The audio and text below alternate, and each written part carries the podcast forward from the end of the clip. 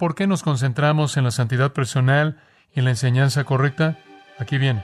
Pues haciendo esto, te salvarás a ti mismo. Esa es la razón por la que continúas en santidad personal. Y los que te oyeren. Esa es la razón por la que continúan en enseñanza correcta.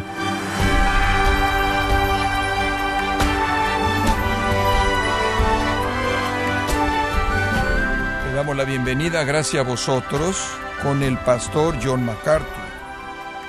Quizás haya escuchado decir que usted no puede guiar espiritualmente a alguien a un lugar donde usted mismo no ha ido, menos aún cuando se trata de la iglesia o su familia. ¿Está usted dando el ejemplo correcto a quienes están bajo su liderazgo? Es una pregunta que el pastor John MacArthur, en la voz del pastor Luis Contreras, contestará en la serie titulada Cualidades de un siervo excelente, aquí en gracia a vosotros. Abramos nuestras Biblias en 1 Timoteo capítulo 4. Estamos viendo los versículos 6 al 16. 1 Timoteo 4, 6 al 16. La afirmación clave en este pasaje se encuentra en el versículo 6. Es la afirmación, serás buen o excelente ministro siervo de Jesucristo. Esa realmente es la sustancia del punto de este pasaje. Pablo está llamando a Timoteo a la excelencia en el ministerio. Y él está delineando los elementos de dicha excelencia a lo largo de este texto. Veamos el texto entonces y sigamos la lista de cualidades excelentes de un ministro de Cristo. Número uno, un ministro excelente advierte a su congregación del error. El versículo 6 dice, si esto enseñas a los hermanos, o si les recuerdas, o si tú, tiempo presente, continuamente colocas frente a ellos estas cosas, serás un ministro noble, un ministro excelente de Cristo. En segundo lugar, en el versículo 6 descubrimos que Pablo dice, si vas a servir con excelencia, debes ser un estudiante experto de la Escritura. Al final del versículo 6, él dice, nutrido literalmente, estando siendo nutrido continuamente en las palabras de la fe y de la buena enseñanza que has seguido de cerca. Quizás es una mejor traducción. Tienes un gran cimiento, has seguido de manera cercana la enseñanza apropiada, has seguido de cerca la palabra de Dios. Ahora debes estar siendo continuamente nutrido en esas palabras de la fe y de la buena enseñanza. Las palabras de la fe se refieren a la escritura, la buena doctrina se refiere a aquello que la Escritura afirma o aquello que la Escritura enseña. Debes ser un experto en la palabra de Dios, continuamente en el proceso de alimentarte a ti mismo, continuamente en el proceso de nutrir tu propia alma de las palabras de la Escritura y buena enseñanza. Tuviste un gran comienzo. Loida y Eunice, tu madre y abuela, personas maravillosas que conocían a Dios y te enseñaron las Escrituras. La oportunidad de ser parte de la iglesia en Galacia, la oportunidad de ser discipulado por el apóstol Pablo, la oportunidad de ser influenciado por otros ancianos piadosos que incluso colocaron sus manos en ti en tu ordenación, todas esas influencias. Timoteo, tienes un gran legado. Ya has establecido el cimiento, ahora construye sobre él con una nutrición constante en la palabra de Dios. Un gran maestro bíblico de la generación pasada, el doctor Donald Gray Barnhouse, dijo, si tan solo tuviera tres años para servir al Señor, pasaría dos de ellos estudiando. Es una gran afirmación. El hombre entendió el impacto de un ministerio que es profundo y rico en la palabra de Dios. Y si es verdad de todo creyente que deben permitir que la palabra de Cristo more en abundancia en ellos, cuanto más verdadero es el que está en el lugar de enseñar esa verdad. Sí, el amor de la verdad es básico para el ministerio. Y de alguna manera, y por algunas razones, eso en muchos casos ha sido hecho a un lado en ministerios en la actualidad. Quizás necesitamos refrescarnos con lo que pasaba, digamos, hace unos 300 años atrás. Si usted estaba siendo ordenado en el ministerio en 1662 en Inglaterra, esto es lo que usted habría oído. Esto fue parte de la exhortación dada a cualquier candidato al ministerio, y estoy citando. Viendo que no puedes por ningún otro medio cumplir con la obra tan pesada con respecto a la salvación de los hombres, sino mediante doctrina y exhortación sacada de las Sagradas Escrituras, y con una vida que esté en línea con ellas, considera cuán estudioso debe ser en la lectura y aprendizaje de las Escrituras. Tenemos buena esperanza que hayas sopesado bien y ponderado estas cosas mucho tiempo antes de esto y que claramente has determinado por la gracia de Dios a entregarte de manera plena a esta función a la que Dios se ha agradado de llamarte. Conforme a lo mejor de tu capacidad, te vas a aplicar a esto y solo esto y llevar todas tus preocupaciones y estudios de esta manera y vas a orar de manera continua a Dios Padre por la mediación de nuestro único Señor y Salvador Jesucristo, por la asistencia celestial del Espíritu Santo, que mediante lectura diaria y consideración de las Escrituras puedas madurar y fortalecerte cada día más en tu ministerio. Fin de la cita.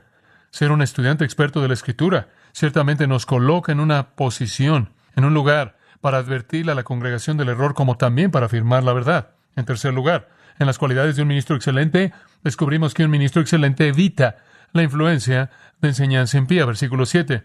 Desecha, dice él, es una palabra muy fuerte, mucho más fuerte que la palabra desecha que el español puede expresar. Desecha profanas, y esa palabra simplemente significa una separación radical de lo que es santo, significa impío. Rechaza fábulas profanas y de viejas.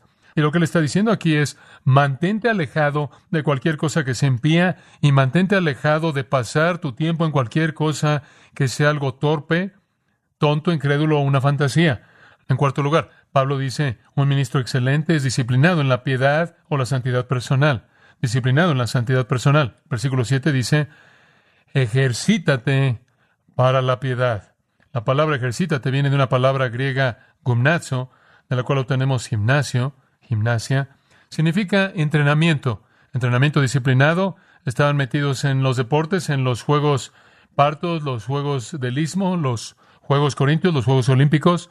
El ejercicio corporal para poco es provechoso, la piedad para todo aprovecha, porque no solo trata con la vida que ahora es, sino que tiene promesa de la vida venidera.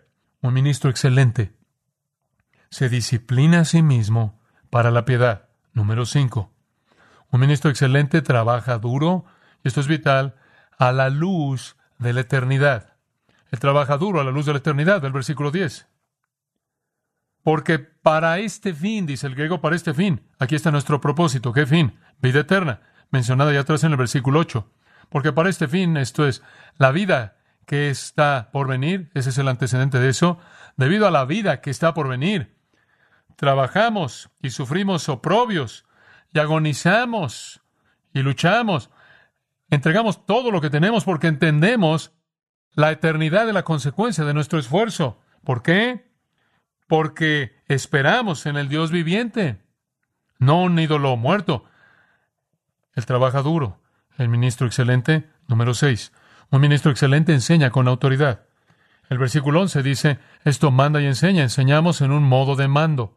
Enseñamos de una manera que confronta, enseñamos de una manera demandante, una manera que manda. No es un lugar para sugerencias, el púlpito. Número siete. Un ministro excelente es un modelo de virtud espiritual. Un modelo de virtud espiritual. Versículo 12. Ninguno tenga en poco tu juventud. Él dice, no dejes que nadie mire hacia abajo a eso, lo tenga en poco. Puede revertir eso al ser un ejemplo, un tupo, es un tipo, un patrón, un modelo puede ser el modelo para todo mundo. Los creyentes pueden verte y pueden ver cómo deben vivir. Y debe ser el modelo en palabras, como hablas, conductas, es el estilo de vida. Amor, esas son relaciones. Lealtad, eso es fidelidad. Ser digno de confianza y después pureza es la palabra para pureza. No solo tiene que ver con conducta casta, sino intenciones puras también. Número 8. Número 8. Versículo 13. Pablo dice, un ministro excelente tiene un ministerio totalmente bíblico. Un ministerio totalmente bíblico. Entre tanto que voy, él dice, y voy a venir, capítulo 3, versículo 14, en lo más pronto que pueda, por lo menos espero hacerlo, pero entre tanto que voy, presta tu atención constante a esto es en lo que debes estar concentrado. Esto es lo que quiero que hagas. Este es el centro y circunferencia de tu ministerio. Aquí está, en primer lugar, a la lectura. A la lectura. El artículo definido nos lleva a creer que esta fue esa parte tan especial del servicio cuando la escritura era leída y expuesta. En segundo lugar, a la exhortación, lo cual sería la aplicación de eso. Ven al lado de la gente y dales la exhortación y la aplicación que toma esa explicación y lo amartilla en su vida. Y después a la enseñanza. Esa es la delineación sistemática de la verdad divina. Usted podrá decir que comienza su ministerio exponiendo la palabra de Dios, se mueve a la aplicación de la palabra de Dios y después se mueve la sistematización de la palabra de Dios de tal manera que usted está dándole todo a la gente. Número nueve. Un ministro excelente cumple con su llamado. Un ministro excelente cumple con su llamado. Versículo 14 debe leerse de esta manera. Deja de descuidar el don que está en ti, que te fue dado mediante profecía por la imposición de las manos de los ancianos. No puedes detenerte, ni siquiera puedes reducir la velocidad. Tienes que seguir hasta el fin, porque fuiste dotado para él, fuiste llamado a eso y fuiste confirmado en eso. Entonces, usted puede ver que si yo descuido mi ministerio, violo la intención del Espíritu Santo al dotarme, violo la intención de Dios al llamarme, y violo la intención de la iglesia al apartarme a eso. Y voy en contra de todo mundo. No estoy en esto por mí mismo. Y tampoco lo está ningún otro ministro. Finalmente quedan dos cualidades. Número 10. Un ministro excelente está totalmente inmerso en su trabajo. Un ministro excelente está totalmente inmerso en su trabajo. Versículo 15. Una mejor manera de decirlo sería, sé diligente. Sé diligente en estas cosas. Entrégate continuamente a ellas.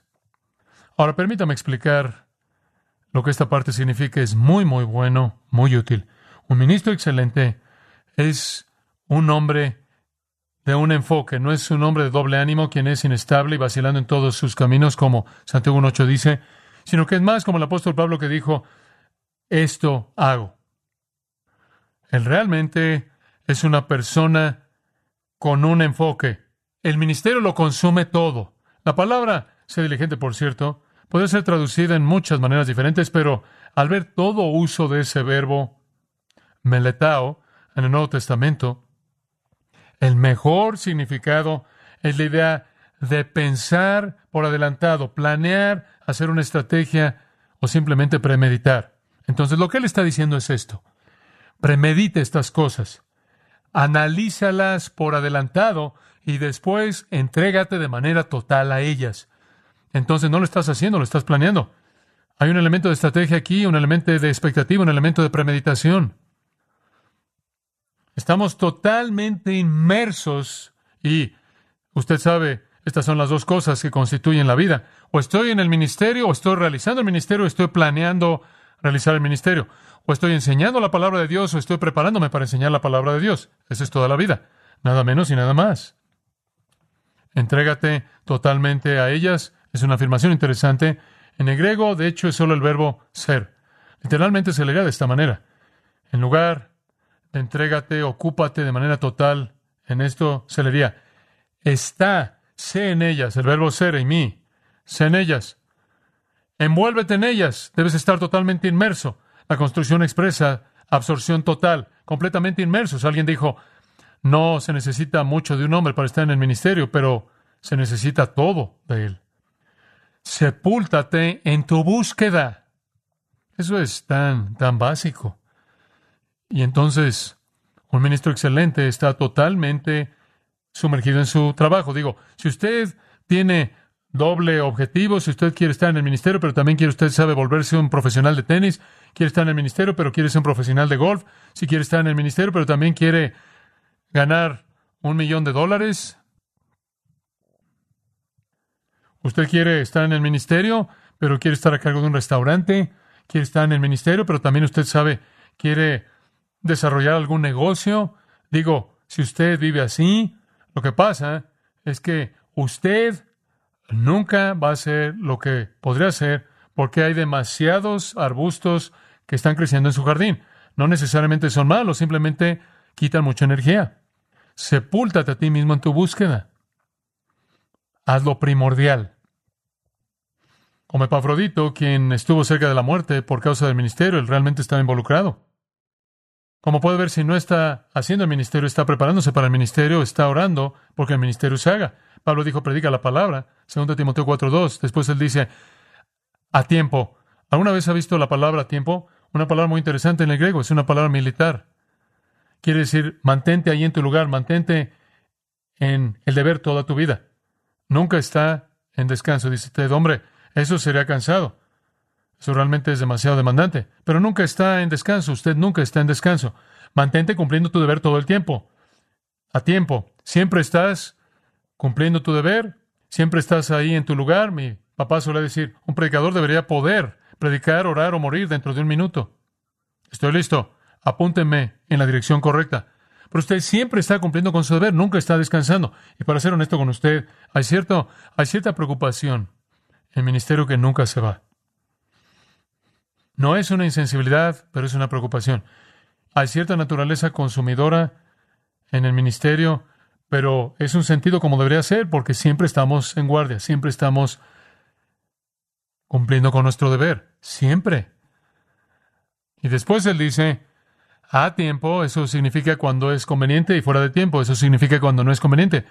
Usted está en su turno cumpliendo con su deber, le guste o no. Usted está cumpliendo con su deber, sea conveniente o no lo sea. Así es. Pero así es en el ministerio.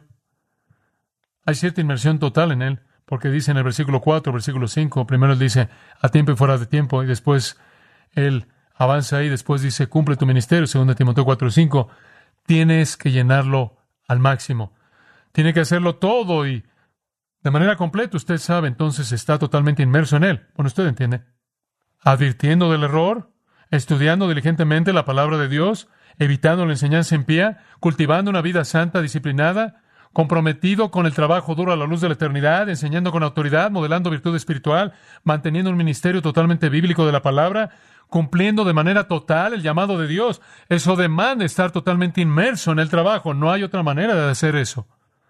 Y una cosa más. Esto realmente es muy práctico. Me encanta esto. Un ministro excelente está progresando en crecimiento espiritual. Hombre, eso es tan práctico. está progresando porque para cuando usted llega al versículo 15, usted dice, esto es solo para personas perfectas. Hombre, hombre, ni siquiera estoy calificado para esto. Pero vea lo que dice en el versículo 15 para que tu aprovechamiento, progreso, sea manifiesto a todos. Ahora, ¿qué admite la palabra progreso? Admite que usted no es lo que debe ser aún, ¿verdad? Entonces, no ande por todos lados tratando de jugar a Dios. No trate de convencer a la gente de que usted no tiene fallas, simplemente deje que lo vean creciendo. Sea así de honesto. Incluso con todas las calificaciones altas, está el hecho obvio que nos quedamos cortos del estándar. Pablo dice Filipenses 3, 3 y 14, no como si lo hubiera ya alcanzado, no lo ha alcanzado, sino prosigo a la meta. Pablo tenía sus fallas, Pablo no era perfecto. Digo, usted recuerda lo que él le dijo al dignatario que él enfrentó en el libro de los Hechos, él dijo, Dios te va a herir a ti, sepulcro blanqueadora, eso no es muy espiritual. Simplemente deje que la gente vea su integridad y humildad. Digo, no soy perfecto. Espero que estoy progresando. La palabra progreso es usada en un sentido militar para una fuerza que avanza. Fue usada por los estoicos para referirse avanzar en aprendizaje o entendimiento o conocimiento. Fue de un pionero abriendo una brecha mediante esfuerzo intenso y avanzar hacia alguna ubicación geográfica nueva. Debemos estar avanzando hacia la semejanza a Cristo.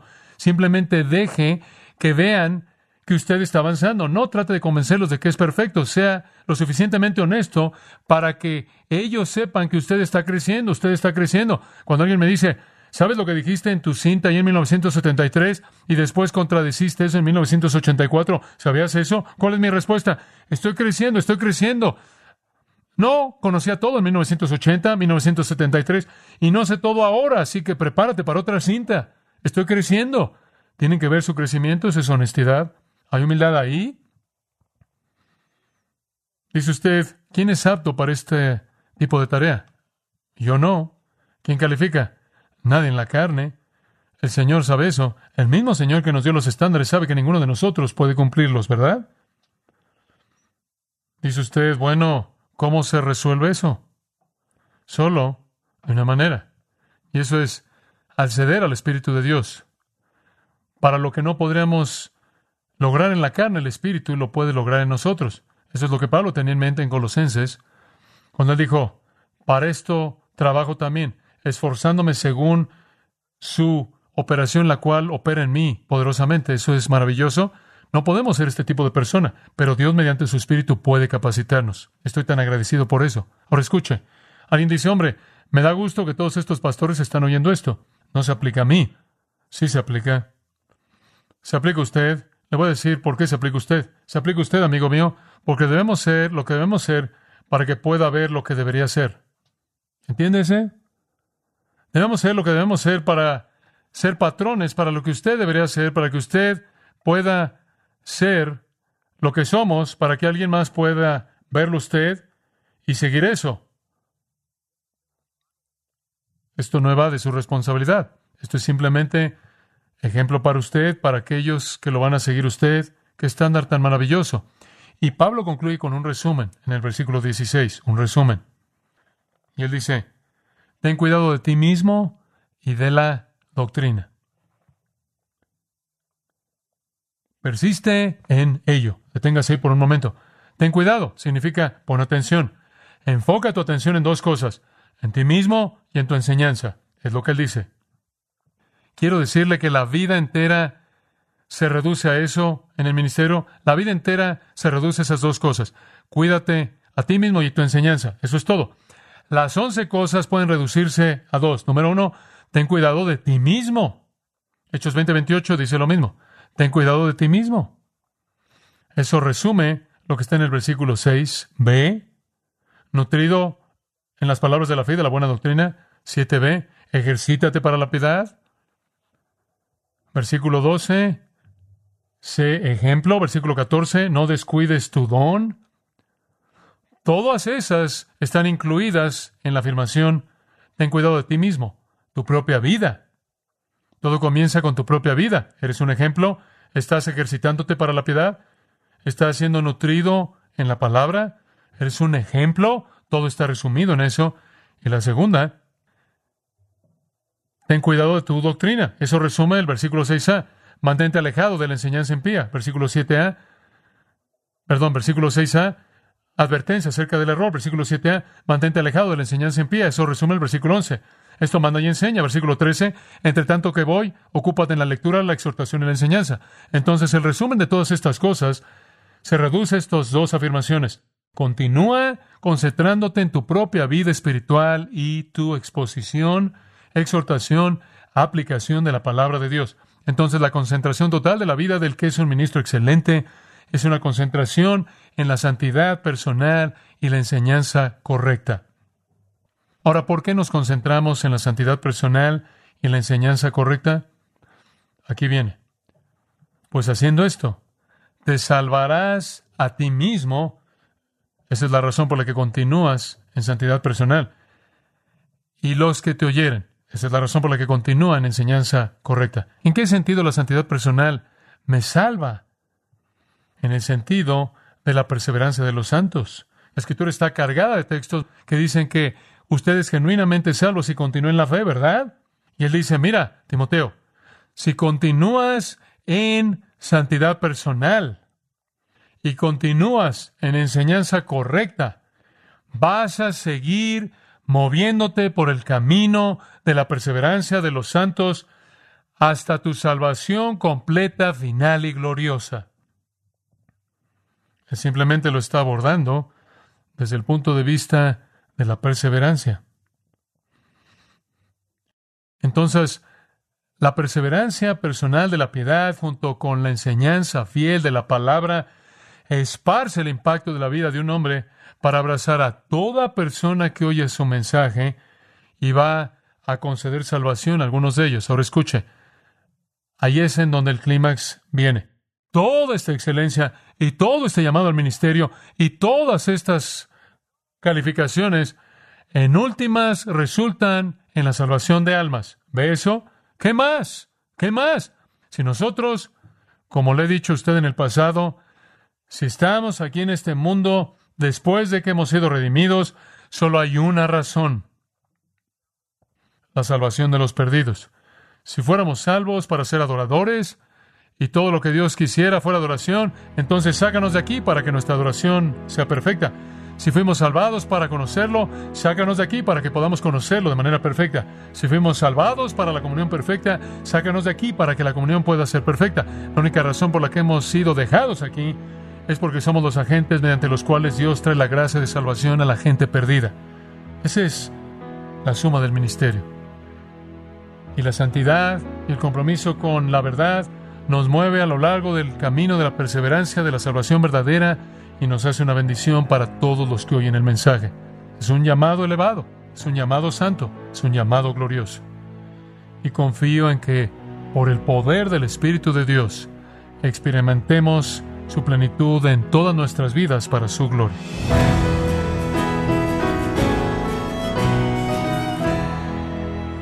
John MacArthur nos ha enseñado 11 cualidades excelentes de un ministro de Cristo para que apliquemos los principios aprendidos dando gloria a Dios. En la serie Cualidades de un siervo excelente, en gracia a vosotros. Estimado oyente, quiero recomendarle el libro El pastor como líder, en donde John MacArthur nos muestra cómo un pastor debe guiar con integridad y convicción. Adquiéralo en la página gracia.org o en su librería cristiana más cercana. También quiero recordarle que puede descargar todos los sermones de esta serie Cualidades de un siervo excelente, así como todos aquellos que he escuchado en días, semanas o meses anteriores, animándole a leer artículos relevantes en nuestra sección de blogs, ambos en gracia.org. Si tiene alguna pregunta o desea conocer más de nuestro ministerio, como son todos los libros del pastor John MacArthur en español, o los sermones en CD, que también usted puede adquirir, escríbanos y por favor mencione la estación de radio por medio de la cual usted nos escucha en gracia a vosotros. Es importante conocer no solo el país y ciudad de donde usted nos escucha, sino también la radio. Para quienes contactan nuestro ministerio por primera vez, pueden solicitar una copia del mensaje de promoción sin costo alguno, un mensaje por oyente únicamente.